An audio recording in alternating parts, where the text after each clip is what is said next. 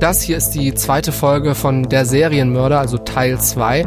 Wenn ihr die erste noch nicht gehört habt, dann empfehlen wir euch hier kurz mal anzuhalten und erstmal den ersten Teil anzuhören. Das Ding. Ich habe mir ein Messer mit ins Schlafzimmer genommen, weil ich mir gesagt habe, bevor meine Tochter ohne Mutter aufwächst, werde ich mich wehren. Der Verwesungsgeruch ist unverwechselbar. Also wenn man das einmal gerochen hat, erkennt man das gleich immer wieder. Also wenn man eine Tür öffnet, oder da weiß man sofort, was passiert ist. Die Anzahl der Messerstiche ist jetzt nicht ganz so ungewöhnlich, aber dass eben gleich drei Leichen auf einmal gefunden werden, ist schon nicht ganz alltäglich. Und dann mussten sie die Waffen ziehen, weil, glaube ich, auch von hinten 20 Leute noch kamen, die sie bedroht hatten. Und stand mit zehn Kollegen 50 Personen gegenüber. Ich habe auch immer diesen furchtbar unförmigen Spurensicherungsanzug an, in dem man nicht vorteilhaft aussieht. Fünf Minuten vor dem Tod. Der Das Ding Kriminalpodcast mit Luisa und Jost. Folge 41.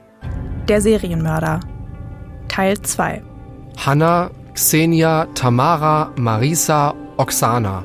Zwischen 1983 und 1990 werden diese fünf Frauen umgebracht.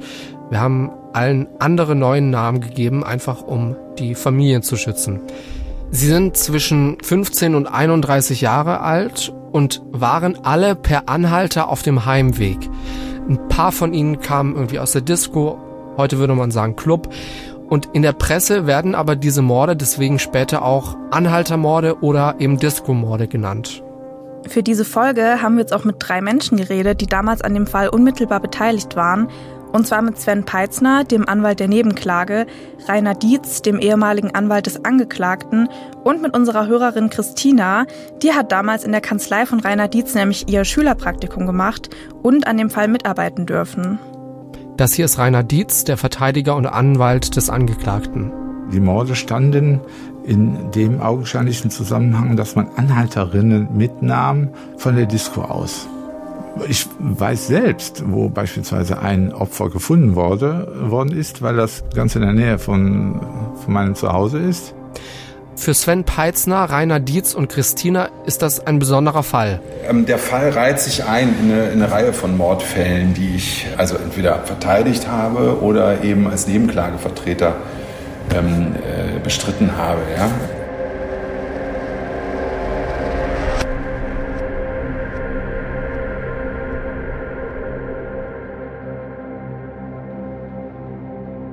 In der letzten Folge haben wir schon gesagt, dass es erst im Jahr 2007, das ist noch gar nicht so lange her, also ganze 24 Jahre nach dem ersten Mord, endlich eine Spur gibt. Und zwar gibt es ein DNA-Match bei einem Mann, der festgenommen wird, weil er Altmetall klauen wollte. Deswegen sind die Ermittler auf seine Spur gekommen. Die DNA dieses Mannes passt zu der DNA, die damals an einem der Opfer, wir haben sie Tamara genannt, an ihr wurde diese DNA gefunden.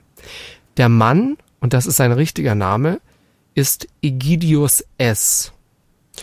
Tamara war damals auf dem Heimweg von einer Disco das letzte Mal gesehen worden und dann in der Nähe eines Strauchs tot aufgefunden worden.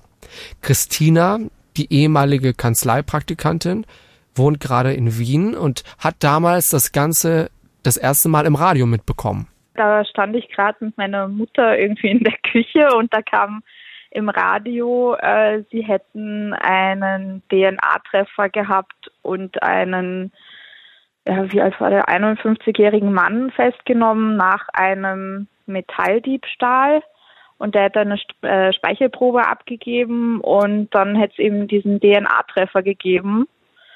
Also sie hatten damals wohl schon die Vermutung, dass, dass es ein und derselbe Täter war fünf Taten, die alle einem Täter zugeschrieben werden können. Der ehemalige Anwalt des zu diesem Zeitpunkt verdächtigen Mannes wird später sagen, dass das eine Besonderheit war. Das ist Rainer Dietz. Es hat äh, meines Wissens vorher und auch nicht danach jemals einen Fall in Aachen gegeben, bei dem äh, vermeintliche fünf Morde verhandelt worden sind, die einem Täter zuzuschreiben sind. Ähm, zu der Zeit hatte ich natürlich schon ähm, schon Erfahrung, auch jetzt in so vergleichbaren Dingen, aber natürlich nicht, wenn es um fünf Morde geht, die ein Einzelner gemacht haben soll. Und das war äh, tatsächlich eine Herausforderung. und hat zu einem Verfahren geführt, das mir äh, in der Tat sehr viele Anfeindungen gebracht hat, die bis zum heutigen Tag nachwirken. Das ist eben der Preis, wenn man sich äh, einsetzt, um die Wahrheit herauszufinden und nicht eine vermeintliche Wahrheit, die, in den, die eben ins Bild passt, sondern dass man versucht, den Fall zu ergründen. Aber wer ist eigentlich der Mann, der diese Taten begangen haben soll? Der Mann heißt Egidius S. Nach seinem Hauptschulabschluss arbeitet er für einige Zeit in einer Nadelfabrik.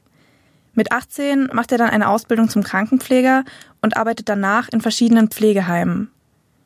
Während seiner Ausbildung lernt Egidius dann Natascha kennen. Vier Jahre später heiraten die beiden. Nach zwei Jahren Ehe lassen sie sich aber 1982 schon wieder scheiden. Noch während er mit Natascha verheiratet ist, kommt Egidius mit Susanne zusammen. Die beiden heiraten dann vier Jahre später. Zwischen Juni 1983 und März 1984 ist Egidius arbeitslos. Danach arbeitet er als Versicherungsvertreter. Ein paar Jahre später lernt Egidius dann Anna kennen. 1997 trennt er sich dann von Susanne, das heißt, jetzt kann er Anna heiraten und das ist dann seine dritte Ehe. Ein Fakt, der später auch noch ziemlich wichtig wird, das solltet ihr euch auf jeden Fall merken. Mit Anna kann Egidius jetzt seine Neigung zu SM-Sex offen ausleben. Ein Jahr nach der Hochzeit kommt dann auch der gemeinsame Sohn auf die Welt. Im selben Jahr, also wir sind jetzt im Jahr 1998, macht Egidius sich jetzt mit einer Firma für Bautenschutz und Bautechnik selbstständig. Im November 2002, also nach vier Jahren, muss er aber Privatinsolvenz anmelden. Danach hat er ein paar kleinere Jobs. Zwischen 2005 und 2007 ist er dann arbeitslos.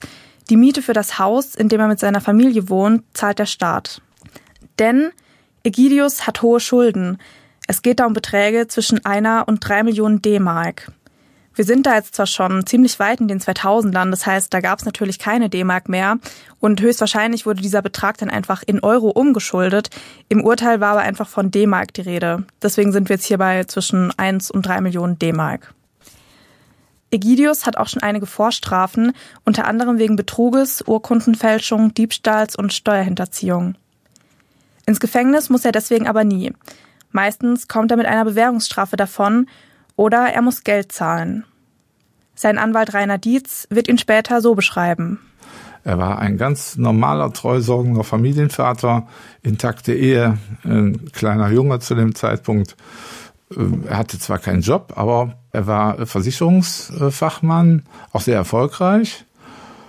Es hätte ihm niemand zugetraut, sage ich mal so. Also auch alles ein äußerliches Erscheinungsbild, was jetzt mit diesen Taten, die da angeklagt waren, erstmal nicht in Einklang zu bringen war. Aber wenn Sie danach fragen, was war er für ein Mensch? Also er hatte einen Vollbart und äh, immer adrett gekleidet, die Haare immer adrett und eben ruhig. Äh, ruhig und äh, emotional, scheinbar flach, war er aber nicht, sondern war, das war eben so sein Gemüt. Er war jetzt nicht derjenige, der Hurra, hier komme ich durch die Tür ruft, sondern er war eben ganz ruhiger. Zurück zum Fall von Tamara und zurück auch ins Jahr 2007. Die Polizei weiß nach der DNA-Analyse bei dem Metalldieb, also bei Egidius S., dieser Mann muss was mit dem Mord an Tamara zu tun haben. Aber da sind ja noch vier andere unaufgeklärte Morde und die stehen bisher nicht miteinander in Verbindung. Also es geht nur um den Tod von Tamara. Bei den Ermittlungen, die jetzt dann kommen, fallen den Polizisten aber einige Parallelen zwischen diesen Fällen auf. Ihnen fällt auf, dass die Opfer zum Beispiel immer junge Mädchen oder Frauen waren. Außerdem waren alle per Anhalter auf dem Heimweg unterwegs.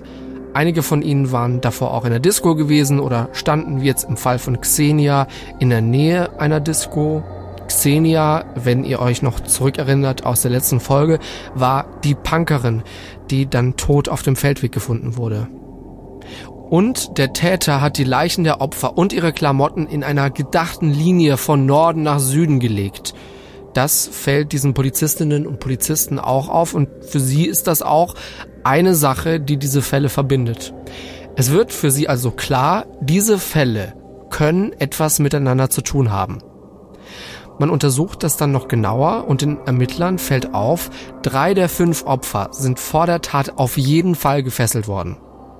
Bei Marisa und Oksana kann man das nicht mehr so genau sagen. Ne, wir erinnern uns, die Leiche von Marisa, das ist die, die kein Kleingeld mehr für den Bus hatte und dann an der niederländischen Grenze gefunden wurde. Also die Leiche war da damals in einem schlechten Zustand, da konnte man einfach nicht mehr so viel erkennen. Und von Oksana, das war die mit Kind, die auf dem Heimweg von der Disco vermutlich geknebelt und dann natürlich auch ermordet wurde, von der dann die Leiche in einem Waldstück gefunden wurde. Von ihr konnten auch nur noch die Knochen gefunden werden. Da kann man dann natürlich auch nicht mehr so viel Schlüsse draus ziehen. Die Ermittler, die schließen aber nicht aus, dass auch diese beiden Frauen, deren Leichen in einem schlechten Zustand einfach waren, auch gefesselt worden sind. Was auch noch alle Fälle gemeinsam haben, die Opfer haben keine Abwehrverletzungen oder Schlagverletzungen im Gesicht. Laut der Polizei ist das ein Zeichen dafür, dass der Täter seine Opfer irgendwie mit Worten vielleicht eingeschüchtert, dass er sie damit beeinflusst oder getäuscht haben muss. Bei den drei anderen Opfern, bei Hannah, Tamara und Xenia, kann man mit Sicherheit sagen, dass sie auf dieselbe Art und Weise umgebracht wurden. Sie wurden erdrosselt, sie wurden auf die gleiche Weise erwürgt, was die Rechtsmedizin dann ja festgestellt hat. Hannah war die, die an der Bushaltestelle gewartet hat, bei der dann diese Windschutzscheibe zu Bruch ging. Xenia, da hatte ein Bauer sie auf einem Feldweg gefunden. Das war die, die Punk mochte. Das haben wir in der letzten Folge schon alles gehört. Bei Marisa und Oksana können es die Ermittler nicht so genau sagen, aber auch nicht ausschließen, weil ihre Leichen eben in diesem schlechten Zustand waren, über den wir gerade schon gesprochen haben. Zumindest Schnitt- oder Stichwunden, die darauf hingewiesen hätten, dass sie eben nicht erwürgt oder nicht erdrosselt wurden, die konnte man bei den Leichen nicht oder halt nicht mehr finden. Und die Art und Weise, wie diese Leichen abgelegt wurden, die ist immer die gleiche. Alle fünf Frauen wurden im Freien abgelegt, ohne dass der Täter sich die Mühe gemacht habe, sie irgendwie groß zu verstecken oder zu vergraben.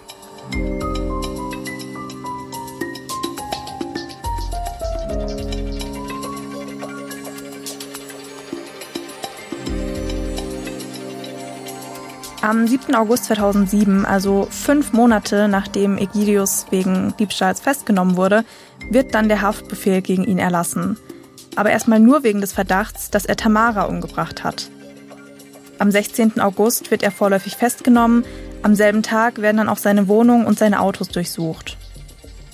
Die Polizei vernimmt dann auch eine ganze Reihe von Leuten, die ihm irgendwie nahestehen. Seine beiden Ex-Frauen, seine Stieftochter, seine Eltern, seinen Bruder und so weiter. Bei der Hausdurchsuchung finden die Beamten SM-Utensilien, Knebel aus schwarzen Damenstrümpfen und zwei Schusswaffen. Sie nehmen auch mehrere Kartons mit Unterlagen mit. Egidius wird direkt an diesem Morgen von zwei Beamten vernommen. Die klären ihn darüber auf, dass er verdächtigt wird, Tamara umgebracht zu haben. Im Urteil steht nämlich, dass Egidius belehrt wurde. Ihm wurde also gesagt, dass er sich nicht zu den Anschuldigungen äußern muss und dass er das Recht hat, mit einem Anwalt zu sprechen. Egidius habe aber keinen Anwalt verlangt. Sein ehemaliger Anwalt Rainer Dietz hat die Sache aber anders in Erinnerung. Ich weiß noch sehr gut, äh, wie der erste Kontakt zustande kam. Es war eine andere Zeit, es galt eine andere STPO und jeder, der inhaftiert wurde, bekam erstmal keinen Anwalt zugeteilt. Das hat sich zum Glück geändert. Äh, so war es bei Leo Egidius, kurz Edi genannt. Und eine, eine Fülle von Verwandten und Mitinhaftierten hatten ausgerechnet, dass Edi meinen Besuch wünscht, aber ich hatte große Probleme, an ihn ranzukommen. Mein Eindruck war, man hat ihn regelrecht abgeschottet. Er hatte zu dem Zeitpunkt einen Anwalt, der, wie sich später herausstellte, nicht konnte oder nicht wollte so dass ich also am Ende erst viele, viele Tage später erstmals zu ihm kam. Das gibt's heute zum Glück nicht mehr. Wenn heute einer verhaftet wird, bekommt er sofort einen Anwalt zur Seite gestellt oder eine Anwältin. Damals noch nicht. Bis Egidius das erste Mal mit seinem Anwalt sprechen darf, wird dann auch noch einige Zeit vergehen. Äh, er wohnte ähm, eigentlich ziemlich weit weg, stammte aber aus der Gegend, kannte wohl meinen Namen und in Aachen ist es so wie in jeder äh, anderen JVA, Man erkundigt sich nach Anwälten, nach dem Ruf der Anwälte und so kam er dann auf mich und über wenigstens zwei Mitgefangene wurde dann seine Besuchsbitte ausgerichtet. Ich bekam aber keine Besuchserlaubnis und am Ende hat er mir dann aus der JVA eine Vollmacht ausgestellt und mit der kam ich dann endlich mal zu ihm. Ich muss wirklich sagen, endlich, weil eine ganze Reihe von Dingen war geschehen, die aus heutiger Sicht nicht korrekt sind, weil eben die Rechte des Inhaftierten da entgegenstehen. Diese erste Vernehmung von Egidius hat sich dann wohl ziemlich gezogen.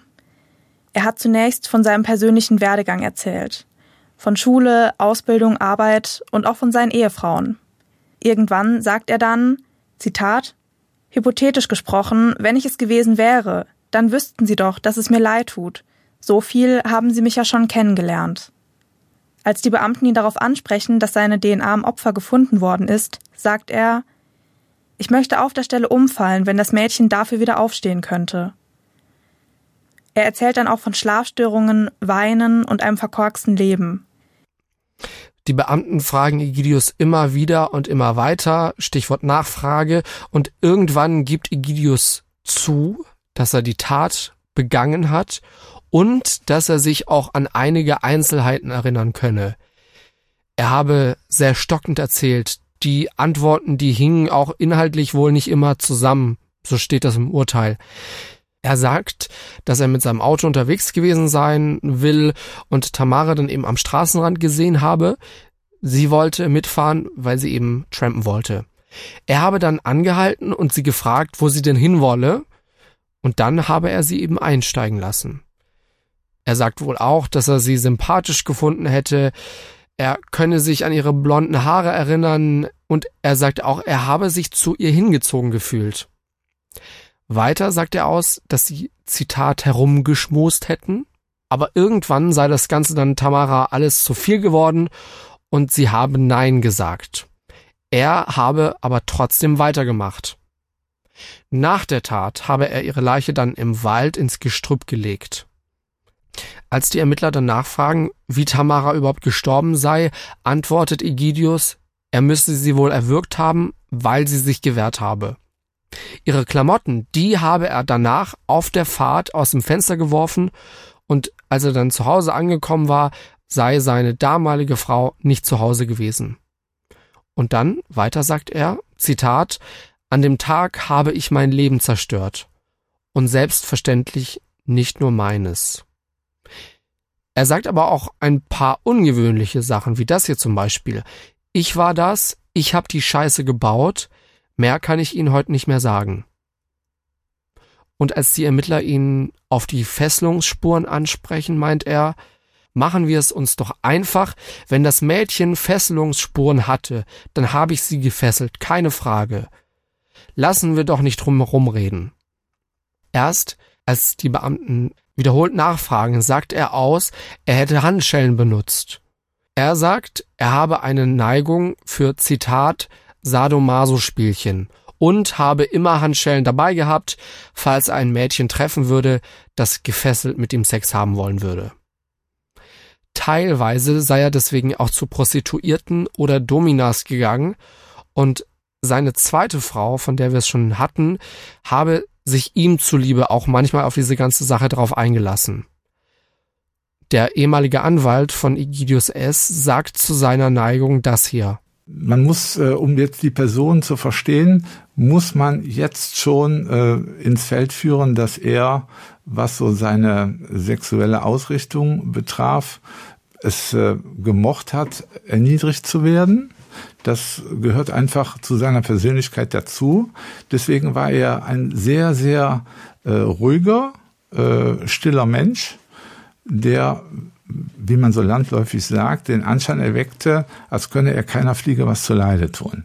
Also in dieser SM-Szene ist er dem Masochisten zuzuordnen, was die Sache im Übrigen sehr unglaubwürdig gemacht hat, auch de facto von äh, aus Sicht der Sachverständigen, weil die Opfer, bevor sie äh, umgebracht worden sind, missbraucht worden sind, was bei einem Masochisten nicht denkbar ist. Und ich habe mich dann natürlich dann auch mit diesen Dingen befasst. Da hatte ich vorher noch nie mit zu tun. Und da ist einhellige Meinung, das hat auch dann der Sachverständige bestätigt, dass es äh, ausgeschlossen ist, dass ein Masochist mal zu irgendeinem Zeitpunkt in seinem Leben ein Sadist war und umgekehrt. Das kann man nicht switchen. Christina, die ehemalige Kanzleipraktikantin. Wenn das wirklich so ist, könnte man es natürlich zur Entlastung äh, heranziehen. Also das könnte ich mir schon vorstellen. Auf der anderen Seite ähm, warum ist dann die DNA an der Leiche und sie liegt erwürgt oder erdrosselt, ich weiß jetzt nicht mehr, aber wieso liegt die dann tot auf dem Feld oder im Wald? Der Anwalt der Nebenklage, Sven Peitzner, sieht das anders. Aber da muss man eben sehen, es gibt eine sadomasochistische Neigung. Ja. Ich bin mir jetzt nicht mehr ganz sicher, wie der, wie der Sachverständige äh, wie der Sachverständige das geneigt hat, aber es gibt keine Festlegung darauf. Ja. Man muss auch nicht ähm, äh, ein Sadist sein, um solche Taten zu begehen. Ja, also deswegen war das alles nicht zwingend, da ist ihm nicht gefolgt worden. Als Egidius S. dann später nach seinem Motiv für diesen Mord gefragt wird und auch danach gefragt wird, warum er die junge Frau nicht nur gefesselt, sondern auch gewürgt habe, sagt er, Zitat, das höchste Gut ist das Leben, das zweite Gut ist die Freiheit. Wie er Tamara genau umgebracht habe, das wisse er aber nicht mehr, sagt er. Er habe sie aber auf jeden Fall im Auto getötet.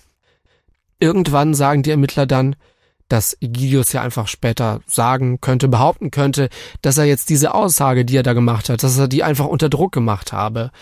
Da sagt er dann, und das ist auch noch ein interessantes Zitat, ich stehe dafür gerade, ich habe Ihnen doch gesagt, dass ich es war, dass ich dafür verantwortlich bin. Ich verstehe nicht, warum Sie in diesem Punkt immer weiter bohren. Klar, Ihr Wissensdurst ist nicht befriedigt. Nach mehreren Stunden wird die Vernehmung dann gegen 16.30 Uhr für eine knappe halbe Stunde unterbrochen. Danach wird Egidius zu Anhalterinnen, Wohnorten und Fahrzeugen befragt und ob er die Berichterstattung verfolgt habe.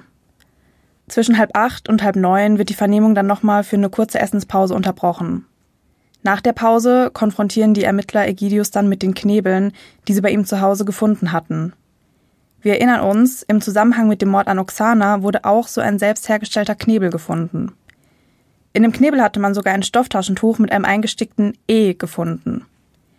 Die Beamten sagen Egidius jetzt, dass man den Strafvorwurf um den Mord an Oksana erweitert habe. Danach sagt Egidius nichts mehr. Gegen 21.15 Uhr wird die Vernehmung dann beendet. Egidius sagt, dass er das Vernehmungsprotokoll nicht mehr unterschreiben wolle. Er sei zu kaputt. Er würde es am nächsten Tag unterschreiben. Er stehe zu seinem Wort.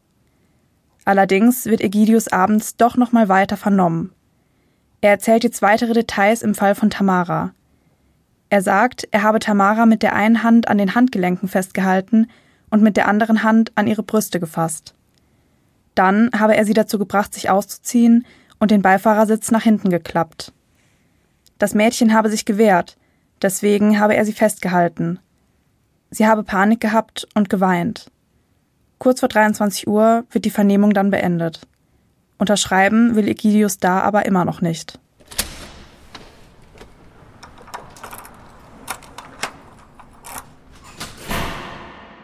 Am nächsten Tag, also am 17. August, geht es morgens dann direkt weiter und mittlerweile gehen die Ermittler davon aus, oder sie ziehen es zumindest in Betracht, dass diese fünf Fälle zusammenhängen, diese fünf toten Frauen. Die Ermittler sagen zu ihm, dass er, Egidius, mittlerweile der Beschuldigte in insgesamt diesen fünf Mordfällen sei. Im Urteil steht, dass Egidius dann nochmal über sein Aussageverweigerungsrecht aufgeklärt wurde und darüber, dass er einen Anwalt dazu holen könne. Die Beamten zeigen ihm dann auch Bilder von Hannah, Xenia, Tamara, Marisa und Oksana zu Lebzeiten, also während sie noch gelebt haben. Dazu will Egidius sich aber erstmal nicht äußern.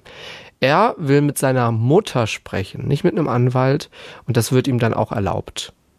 Später geht dann die Befragung weiter und er sagt wohl, dass er immer Handschellen, einen Strick und Strümpfe im Auto gehabt habe. Er spricht auch von Buße für seine Taten. Die Taten bringt er auch in Verbindung mit den Problemen, die er in der Beziehung mit seiner damaligen Frau gehabt habe. Im Verlauf der Vernehmung sagt Egidius dann wohl, dass er Oksana in der Stadt mitgenommen habe. Und spätestens durch diesen Punkt gibt er ja auch indirekt zu, dass er auch Oksana in seinem Auto mitgenommen hatte. Er sei mit ihr zu einem Waldstück gefahren, habe ihr Handschellen angelegt und sie mit dem Stofftaschentuch und einem Strumpf dann geknebelt. Dann habe er sie mit in den Wald genommen, dort habe er sie vergewaltigt und sie habe sich anscheinend nicht dagegen gewehrt. Er habe Oksana danach umgebracht und ihre Leiche im Wald zurückgelassen. Den Knebel und ihre Klamotten, die habe er in die Büsche geschmissen. Und das sei das letzte Mal gewesen, dass er ein Mädchen umgebracht habe.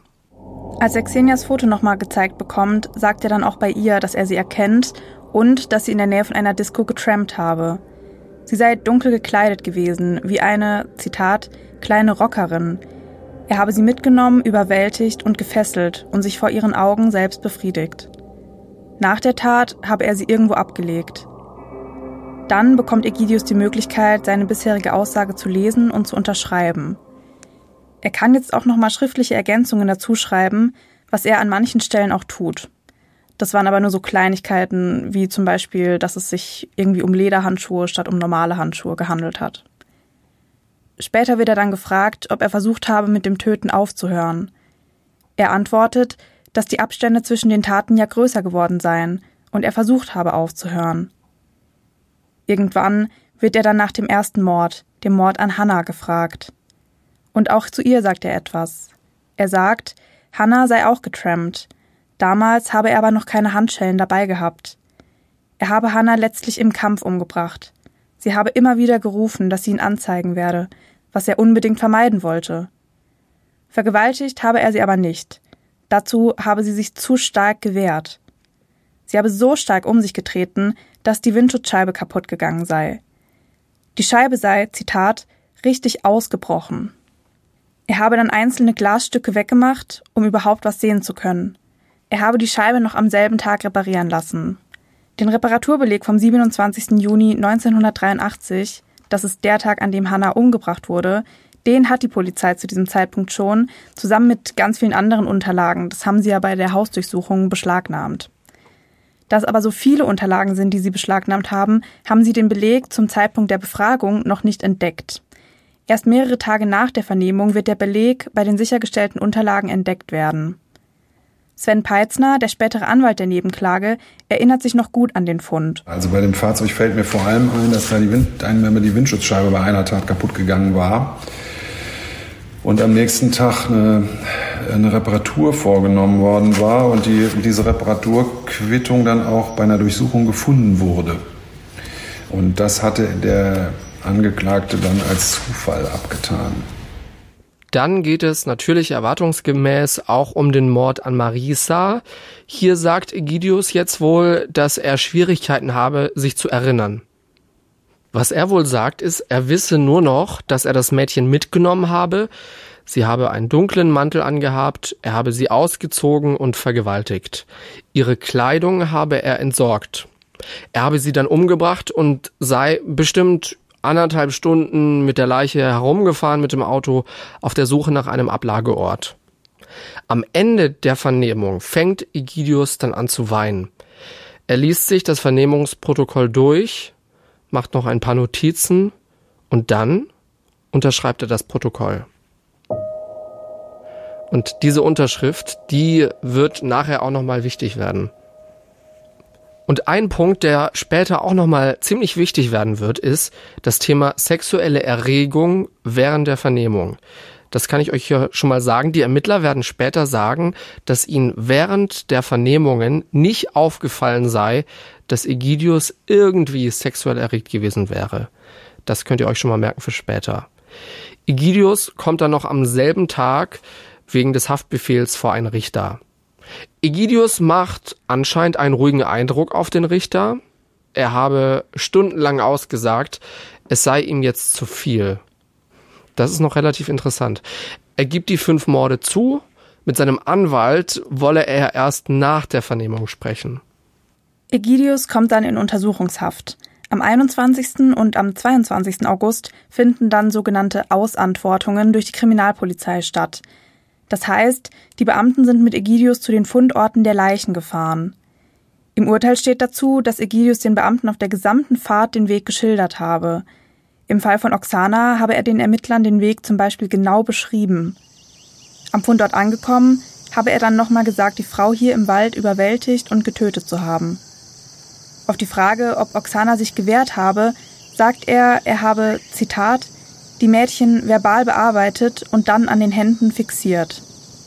Und der Ort, an den Ägidius die Amten hier geführt hat, ist tatsächlich der Ort, an dem Oksanas Knochen gefunden worden sind. Ägidius zeigt den Ermittlern dann auch noch einen dritten Ort, von dem die Polizei bis zu diesem Zeitpunkt gar nichts wusste, nämlich den Ort, an dem er Oksana gefesselt und geknebelt hat. Das ist nämlich nicht derselbe Ort, wo man ihre Leiche gefunden hat. Denn wir erinnern uns, er ist mit Oksana ja erst zu einem Feldweg gefahren, hat sie da gefesselt und geknebelt und ist dann erst später mit ihr zu diesem Waldstück gefahren, wo man dann auch ihr Skelett gefunden hat. Die Ermittler sind bis zu diesem Zeitpunkt davon ausgegangen, dass Egidius seine Opfer an einer Stelle aufgenommen und an einer anderen Stelle getötet und abgelegt haben muss. Dann geht die Fahrt weiter. Irgendwann zeigt Egidius den Ermittlern den, Zitat, Überwältigungsort im Fall von Tamara. Nicht weit davon entfernt zeigt er den Beamten das Waldstück, in dem er die Leiche von Tamara abgelegt hat. Er sagt, er habe Tamara auf dem angrenzenden Waldweg im Auto umgebracht. Genau wie bei Oksana hat Egidius die Ermittler zum richtigen Ort geführt. Die Leiche von Tamara war tatsächlich in diesem Waldstück gefunden worden. Später zeigte ihnen dann auch noch die Orte, von wo aus er Oksana, Xenia, Hanna und Tamara mitgenommen hat. Bei Hanna und Marisa, da sagt er den Beamten aber, dass er sich nicht mehr erinnern könne, wo er die Leichen abgelegt habe. Dafür kann er sich aber daran erinnern, wo er die Leiche von Xenia abgelegt hat. Er sagt auch, dass er Xenia nicht ausgezogen habe, weil es da schon hell geworden sei. Zu der Art und Weise, wie Egidius damals verhört wurde, wird sein ehemaliger Anwalt Rainer Dietz später sagen, die Polizei hat natürlich ihre Arbeit gemacht und ich berichte jetzt natürlich aus der Sicht von Edi. Das wurde natürlich am Ende von der Polizei alles relativiert, aber Edi sagt, dass man ihn stundenlang, wirklich stundenlang ohne vernünftige Nahrung in die Mangel genommen hat und so in die Mangel genommen hat, wie man das eben aus Filmen kennt. Guter Polizist, böser Polizist, mit allen Facetten. Und das hat man dann äh, viele, viele Stunden getan und hat auch von ihm eine Aussage bekommen, hat am Ende sogar noch ihn irgendwann mal in einen Wagen gepackt und ist mit ihm an die vermeintlichen Fundstellen der Leichen gefahren. Das alles aus der heutigen Sicht undenkbar ohne Anwalt. Aber damals war es eben so.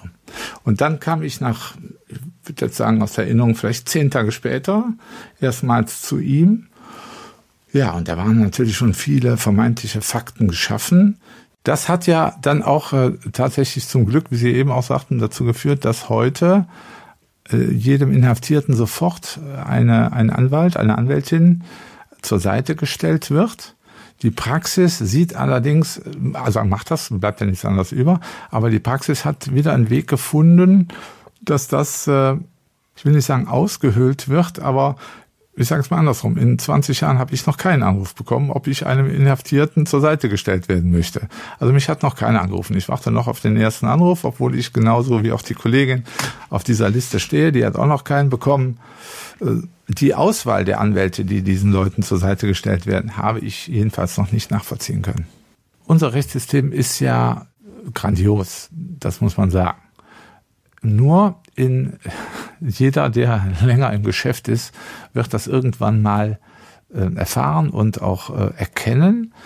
Unser Rechtssystem äh, schützt schon mal manchmal nicht das Recht, sondern das System. Ich glaube, das ist legitim, weil es einfach, äh, weil das System von Menschen praktiziert wird, äh, das aber kein Grund ist, um daran was zu ändern das, das Recht, was wir haben, ist super.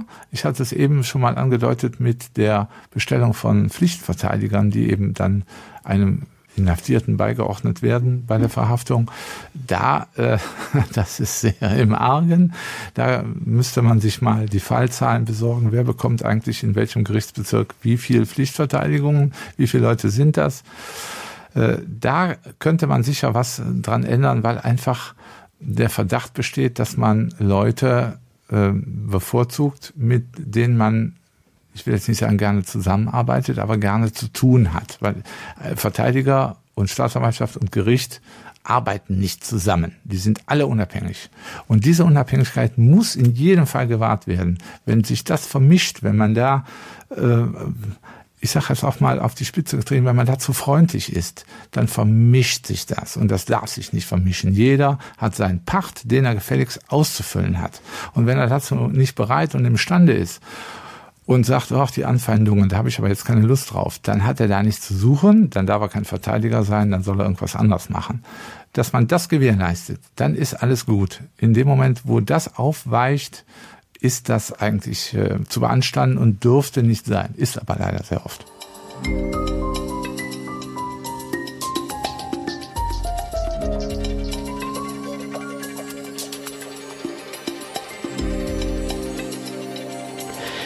Wir spulen jetzt nochmal an dieser Stelle ein paar Monate vor, zum 8. Januar 2008. Da passiert nämlich was ziemlich bemerkenswertes. Man kann eigentlich fast sagen, was ziemlich krasses. Mit einem Stück Papier, mit einem Schreiben widerruft Egidius sein Geständnis. Und was damit dann passiert, das hört ihr hier in der nächsten Folge in zwei Wochen. Ist das eigentlich fies, Luisa, dass wir das so aufteilen auf, auf mehrere Folgen? Ist das fies für die Hörer? Ja, schon. Aber wir müssen jetzt hier auch mal zur Verteidigung sagen, es wäre einfach viel zu viel Stoff. Das, das kriegen wir gar nicht in einer Folge unter. Dann, dann haben wir ja Kinolänge. Ähm, wen ihr hier schon vielleicht krusteln hört, ist äh, ein, ein toller Gast, eine tolle Gästin. Elena, unsere Jura-Justizexpertin. Sie beantwortet uns jetzt einfach noch mal ein paar Fragen, die bei uns so juratechnisch offen geblieben sind. Und wir haben eben keine Ahnung. Wir haben kein Jura studiert. Genau, dafür Deswegen ist, ist Elena unsere Heldin, die uns eben Sachen erklärt, die wir bis dahin noch gar nicht wussten. So. Du musst auch das ich Mikro. Ich muss auch das Mikro in meine Richtung äh, drehen. Das Komm, ist wirklich die Schwierigkeit. behind the scenes, was ihr jetzt nicht wisst. Also. ja, das musst du genau erzählen, ja. ich sitze hier in einem riesengroßen Studio in Baden-Baden, das fast wie eine Halle ist, ja. Und Elena ist, war gerade vorhin am ganz anderen Ende, ja. Wir mussten uns fast zuwinken. Da ging alle Mikros gingen nicht. Jetzt haben wir eins gefunden, das funktioniert und Luisa sitzt in Stuttgart in einem anderen Studio. Genau. und man muss noch dazu, dazu sagen, das ist ganz wichtig bei mir, ich bin sehr, oh, sehr, ja. sehr kurzsichtig. Ha und habe meine Brille vergessen. und damit ich euch hier nicht irgendeinen Mist, sage ich mal, erzähle, habe ich mir natürlich Stichpunkte gemacht. Und die halte ich jetzt quasi, ich halte das Laptop von Joost jetzt direkt vor meine Nase, damit ich diese Schriftgröße in meiner E-Mail sehen kann. Ich die, die sehr klein ist. sehr witzig vor ich gerade. Die Schrift auch extra größer gemacht, Elena. ich weiß. Aber ihr habt doch nochmal, noch mal was abgeändert, deswegen. Aber ich krieg das hin. So. Wir, wir, können loslegen. Elena, was wir uns gefragt haben, um wieder seriös hier zu werden, ähm, was wir uns gefragt haben, wie läuft denn eigentlich, jetzt mal ganz grundsätzlich geklärt, weil wir ja auch über das Problem gesprochen haben, hm, Vernehmung, stimmt das jetzt alles? Und er hat dann sein Geständnis da unterschrieben. Wie läuft so eine Vernehmung eines Beschuldigten eigentlich überhaupt ab? Okay, also es ist ja erstmal so, dass meist der man muss natürlich das korrekt sagen, der Beschuldigte oder die Beschuldigte, mhm. also eine Person, die in einer Straftat verdächtigt wird und gegen die Ermittlung laufen, die wird ja zuerst mal bei der Polizei vernommen. Und so eine Vernehmung, die muss tatsächlich relativ klaren Regeln oder ist relativ klaren Regeln unterlegen. Mhm. Erstmal nimmt die Polizei nämlich die Personalien vom, ich sage jetzt mal, Beschuldigten auf, wo er wohnt, Familienstand, äh, was er arbeitet, Staatsangehörigkeit. Diese Angaben, die musst du auch tatsächlich machen. Da kannst Damit du nicht man wirklich schweigen. weiß, das ist jetzt der, mit dem wir da geredet haben. Genau, das, das ist definitiv klar, das musst du auch schon machen. Und dann im Nachgang dazu beginnt, könnte man sagen, die eigentliche Vernehmung, die geht dann los und da wird es tatsächlich ein bisschen tricky für die Polizeibeamten, denn die müssen dem Beschuldigten, bevor überhaupt irgendwas gefragt wird, zum Beispiel zur Tat, wie die abgelaufen ist, müssen die ihn belehren. Das bedeutet, Sie müssen ihm einerseits erklären, was genau ihm vorgeworfen wird, also welche Tat ihm vorgeworfen wird. Außerdem, das ist auch immens wichtig, müssen Sie ihm mitteilen, dass er zu diesen Vorwürfen aussagen kann, dass er aber auch schweigen darf und dass er tatsächlich jederzeit bevor man jetzt loslegt, mit einem Verteidiger seiner Wahl sprechen kann. Wenn man ihm jetzt was Härteres vorwirft, ich sage es jetzt mal so ganz salopp, wie jetzt hier mhm. in diesem Fall Tötungsdelikt, dann muss man ihn auch darauf hinweisen, dass er sich einen Pflichtverteidiger suchen kann. Das bedeutet also spätestens in der Hauptverhandlung gibt es eh einen Pflichtverteidiger bei solch schwerwiegenden Vorwürfen. Ähm, darauf muss man ihn hinweisen und man muss ihm auch sagen, dass er tatsächlich sogar selbst einzelne Beweiserhebungen beantragen kann. Er kann zum Beispiel sagen, es gibt da den Zeugen XY, der kann mich entlasten. Und erst wenn all das geschehen ist, darf die eigentliche Vernehmung, also die spezielle Befragung des Beschuldigten beginnen. Und dann sollte man natürlich als Polizeibeamter auch daran denken, dass das Ganze gerade bei Tötungsdelikten aufgezeichnet wird. Und wenn der Beschuldigte sich eben nicht äußern mag, darf er ja, darf schweigen, dann war es das auch schon mit der Vernehmung. Du hast es jetzt gerade schon angesprochen, diese Belehrung. Man kennt es ja auch aus dem Fernsehen, dass eben Verdächtige oder wenn du sie festnimmst, dass sie dann immer belehrt werden müssen. Aber wieso ist es eigentlich nötig? Also warum braucht es denn so eine Belehrung? Naja, also wenn diese Belehrung eben nicht gemacht wird, dann war, um das Ganze mal so radikal auszudrücken, die ganze Vernehmung durch die Polizeibeamten umsonst. Denn dann darf so ein eventuelles Geständnis oder so ein Geständnis von dem Beschuldigten, das er den Polizeibeamten gegenüber geäußert hat, gar nicht im Gerichtsprozess verwertet werden. Das bedeutet, das Gericht darf dieses Geständnis später in der Verhandlung beziehungsweise dann beim Urteil nicht berücksichtigen, wenn in der Hauptverhandlung also der dann Angeklagte plötzlich schweigt. Dann müsste man ihn durch andere Beweise überführen und wenn das nicht klappt, ne, im Zweifel für den Angeklagten. Und wenn ich mir jetzt als Polizistin, als Polizist sicher bin, okay, der war das, ich habe jetzt Beweise, pipapo, und ich will jetzt gerne einen Haftbefehl haben. Wie läuft das ab? Also wann wird ein Haftbefehl überhaupt erlassen und wie geht's dann weiter? Ja, so ein Haftbefehl der wird dann erlassen, wenn gegen den Beschuldigten ein dringender Tatverdacht besteht. Das erkläre ich gleich nochmal, wenn es einen Haftgrund gibt und man muss auch noch abwägen, ist diese Inhaftierung, ist die verhältnismäßig. Der Staatsanwalt, der stellt im Verfahren den Antrag, aber natürlich kann nur ein Richter den Haftbefehl erlassen. Und jetzt zu diesen einzelnen Voraussetzungen, die ich schon aufgezählt habe. So ein dringender Tatverdacht, der liegt nur dann vor, wenn eine große Wahrscheinlichkeit dafür spricht, dass man die Taten, wegen denen eben diese Ermittlungen laufen, auch tatsächlich begangen hat. So ein bloß vager Verdacht, das reicht nicht aus. Die Staatsanwaltschaft muss dem Richter also schon so einiges an Beweisen vorlegen. Zweiter Punkt ist dieser Haftgrund. Der ist dann gegeben, wenn es sich um so ein schweres Delikt wie in unserem Fall, jetzt ein Tötungsdelikt, Mord, Totschlag handelt. Ähm, sonst wären Haftgrund zum Beispiel auch die Gefahr, dass ein Beschuldigter flieht, sich ins Ausland absetzt oder weitere Straftaten begeht oder Einfluss nimmt auf Zeugen zum Beispiel. Und zum Schluss dann eben noch diese Abwägung, ist die Inhaftierung nicht außer Verhältnis zur Schwere der vorgeworfenen Taten. Das ist jetzt ganz juristisch. In unserem Fall kann man, glaube ich, ziemlich sicher sagen, nein, ist sie nicht. Also nicht außer Verhältnis zu einer Haft. Willkommen in der Jura-Vorlesung mit Frau Dr. Professor Elena. Äh, vielen herzlichen Dank, da wollte ich immer hin. Aber äh, sag mal, wie, wie geht's dann weiter? Naja, sobald der Haftbefehl erlassen wurde, dann macht sich die Polizei ganz klassisch auf den Weg und nimmt diese beschuldigte Person dann fest. Und dieser Haftbefehl, der muss dir quasi auch gezeigt werden, wenn du Beschuldigter bist, also dir ausgehändigt werden schriftlich. Und dir muss gesagt werden, welche Rechte du hast. Und danach geht's relativ früh auch zum Haftrichter. Der Beschuldigte mit der Polizei, der muss ihm quasi vorgeführt werden und der entscheidet dann, ob er in Untersuchungshaft kommt. So, jetzt fasst auch noch mal kurz zusammen. Wenn ich jetzt Beschuldigter bin oder Luisa ist Beschuldigte, was sind denn so die Rechte, die wir dann hätten? Naja, man muss sagen, das sind schon relativ viele. Man muss sich zum Beispiel nicht zu diesen Vorwürfen äußern, kann also tatsächlich schweigen. Man kann einen Anwalt, also einen Verteidiger beauftragen. Bei einem vorsätzlichen Tötungsdelikt bekommt man sogar einen Pflichtverteidiger, den kann man beantragen. Und, das muss man auch wissen, der muss einen dann natürlich spätestens in der Verhandlung vertreten. Wenn man letztlich unschuldig ist und nicht verurteilt wird, übernimmt den auch die Staatskasse. Außerdem kann man, und das muss man auch nochmal ganz klar sagen, auch bei so einer Vernehmung als Beschuldigter tatsächlich die Unwahrheit sagen. Man kann also lügen. Natürlich möchten das die Polizeibeamten nicht und wirken dann auf dich ein, dass du schon so die Wahrheit ans Licht bringst, aber keiner muss sich nach dem deutschen Strafrecht selbst beschuldigen. Deswegen kannst du da auch was erfinden. Das ist natürlich der Unterschied dann auch zum Zeugen. Da musst du die Wahrheit sagen. Als Beschuldigter muss man sich nicht selbst belasten. Und ganz zum Schluss darf man auch nicht vergessen, was darf man auch noch? Man kann auch noch Beweisanträge stellen, um sich letztlich selbst zu entlasten. Also ich als Zeuge muss die Wahrheit sagen bei der Polizei. Wenn ich aber gesagt bekomme, ey, hier, Sie sind beschuldigt, mhm. nicht die Wahrheit oder gar nichts. Gar nichts sagt man im Zweifel als Strafverteidiger jedem immer erstmal nichts sagen. Ist tatsächlich egal bei welchem, auch ja. wenn du einen Verkehrsunfall hast erstmal und beschuldigt sagen. wirst, ja. ne, fahrlässige Körperverletzung, nichts sagen. Ist erstmal ganz gut. Lifehacks hier.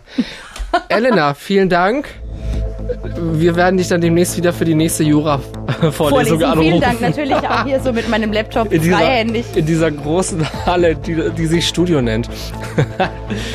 ja, vielen Dank. Und in zwei Wochen sind wir wieder, wie gesagt, zurück.